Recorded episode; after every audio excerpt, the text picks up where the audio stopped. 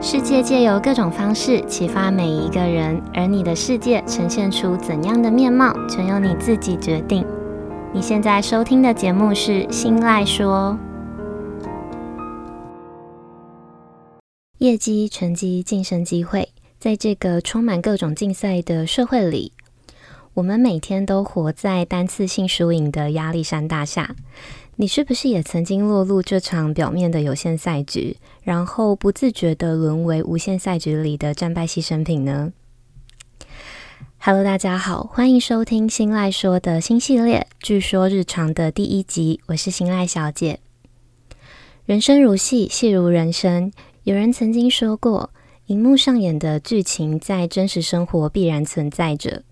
据说日常这个系列将会透过各种影集、戏剧、电影，甚至是动漫，来串联并启发可以运用在日常生活中的思维。期许有一天，我们都能够成为自己也喜欢的人。今天想跟大家聊聊一部最近讨论度非常非常高的一部 Netflix 的影集《后翼弃兵》。那今天的内容呢，会直接爆雷爆得彻底哦。所以在节目开始之前，如果你是还没看过这部影集，但是很有兴趣的人，那建议你可以先把这则 podcast 暂停，我会在这里等你看完的。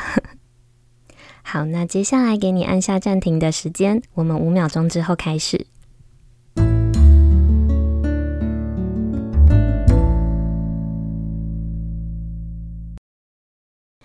《后翼弃兵》这部影集呢，是由 Anya Taylor-Joy Tom Songest 和 Harry Melling 共同主演的。简单来说呢，就是一部以二战之后的1950年到1960年代为时空背景，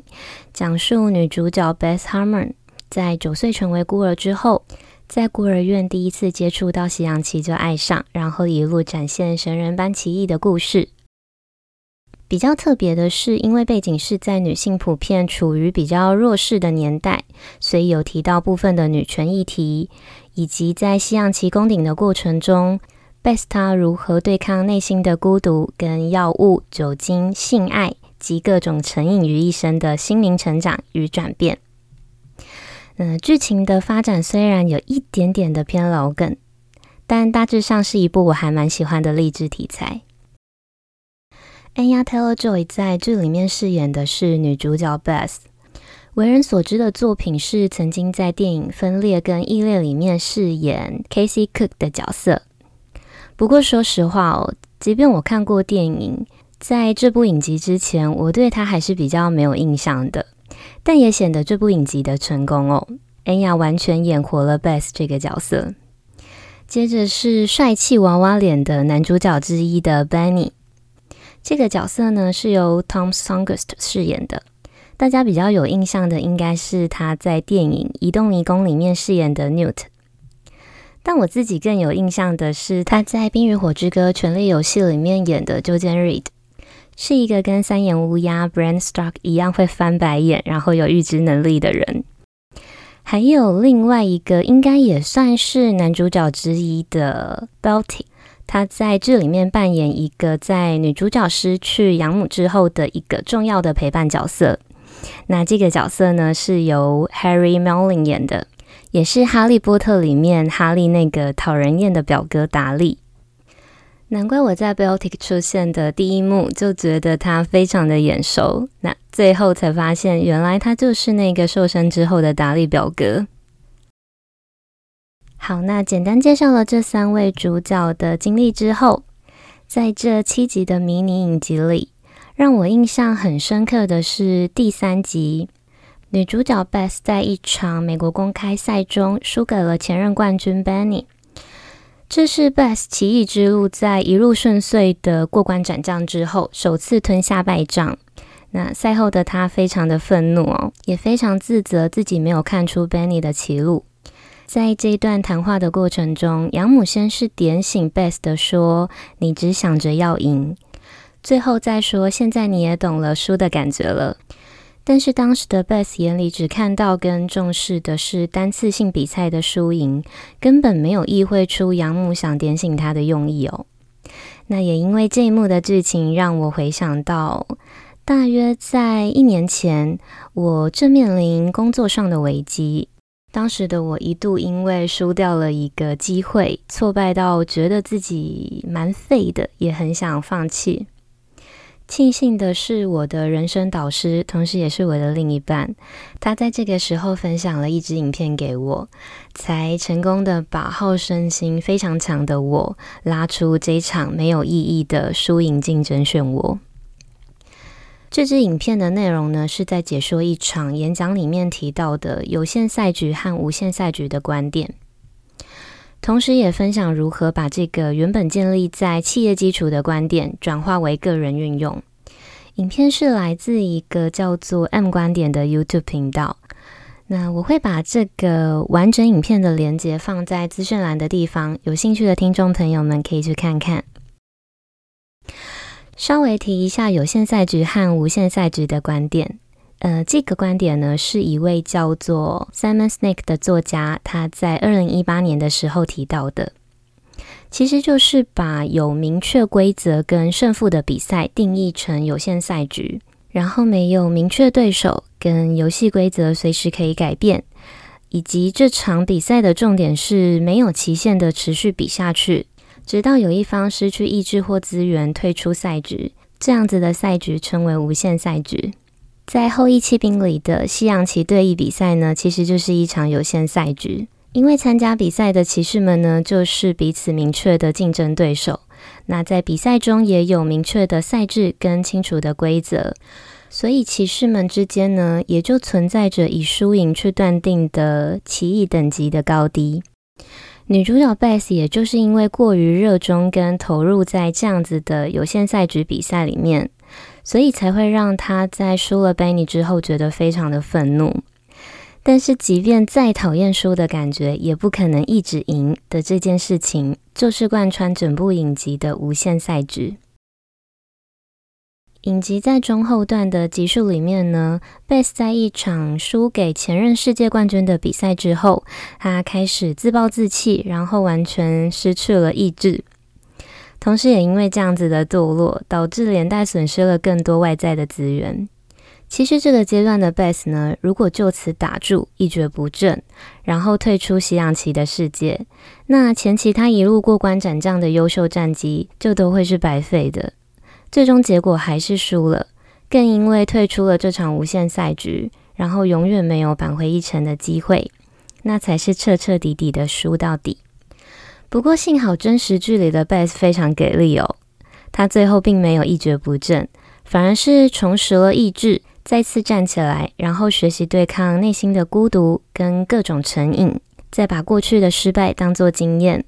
最后更因为这份意志，意外得到了过去比赛里面输输赢赢的几位对手的帮助，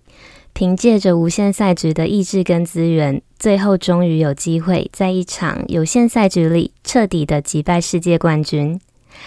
然后光明正大的站上了西洋棋界的顶峰，同时赢回在有限赛局里错失掉的头衔。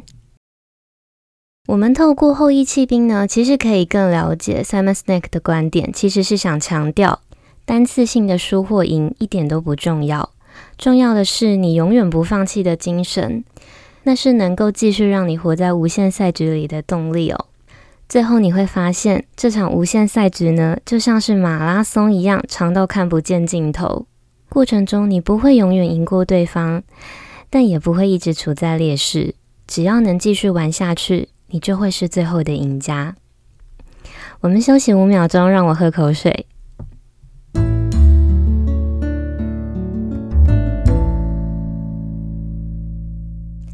在今天这集 Podcast 的内容写到快结束的阶段，我看到 YouTuber 九 man 发了一支影片，内容刚好很契合今天的主题，所以也想一并分享给听众朋友。完整的影片连接呢，我一样会放在资讯栏的地方。嗯，虽然片长长达四十八分钟，但还是蛮推荐大家可以去看看的。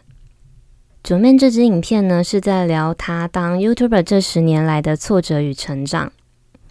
他这十年一路走到了今天，能够拥有现在我们眼前看到的这些耀眼成绩，全都是因为过去的失败经验，让他更珍惜现在拥有的舞台。即便过程中遇到了重大的争议事件，或是有很多人讨厌他，也决心坚持待在这个圈子里，永不放弃。他提到了一段我很喜欢的话，他说：“做错事我们可以改进，然后再做得更好。讨厌你的人就是讨厌你，但他不会每支影片都进来按 dislike。会看你影片的人呢，其实都是喜欢你的人。”讨厌你的人终究是少数，我们要持续为喜欢你的人创作，继续坚持下去。只要今天你还爱这个舞台，就千万不能退出，因为一旦离开舞台之后，想要回来就会是难上加难。九面的十年故事哦，其实就是今天节目内容我想分享的观点，从后羿弃兵的有限赛局中看人生这场无限赛局。套用这个公式之后的一个活生生的真实版本，我很喜欢他的故事，也很感谢他的这段分享哦。因为他的分享哦，反而让这个永不放弃、坚持下去听起来很像干话的观点，有一个真真切切的实际案例让大家参考，才不会觉得这段话是多么的遥不可及。好，虽然今天是爆雷的一集，但如果你还没看过，而且对这部影集很有兴趣的话，我还蛮推荐你可以去看看的。可以随着剧中的配乐，还有每个角色的生动表情，去感受到每一场棋局它的紧张跟刺激。全剧呢只有七集，每集大约一个小时左右，即便不懂西洋棋，也可以轻松观看的一部迷你影集。好，那节目到了尾声，最后再让我很宅的用最近很火红的《鬼灭之刃》动漫里提到的一句话，为今天画下完美的句点。人生就像天空一样，有四季更替，时刻都在变化，不会一直晴空万里，也不会一直大雪纷飞。希望你喜欢今天的分享，也希望能够带给你不同的启发。如果你也有其他想法，想一起交流讨论，欢迎到 Instagram 搜寻新赖小姐，并私讯给我。我的账号是 Miss 点 Isoland，M I S S 点 I S O L A N D。那今天的节目就到这里结束喽。如果你喜欢我的节目，别忘了订阅，并在 Apple Podcast 上给我五颗星，跟留言告诉我你对节目的想法，还有将节目分享给更多朋友。我们就下次见喽，拜拜。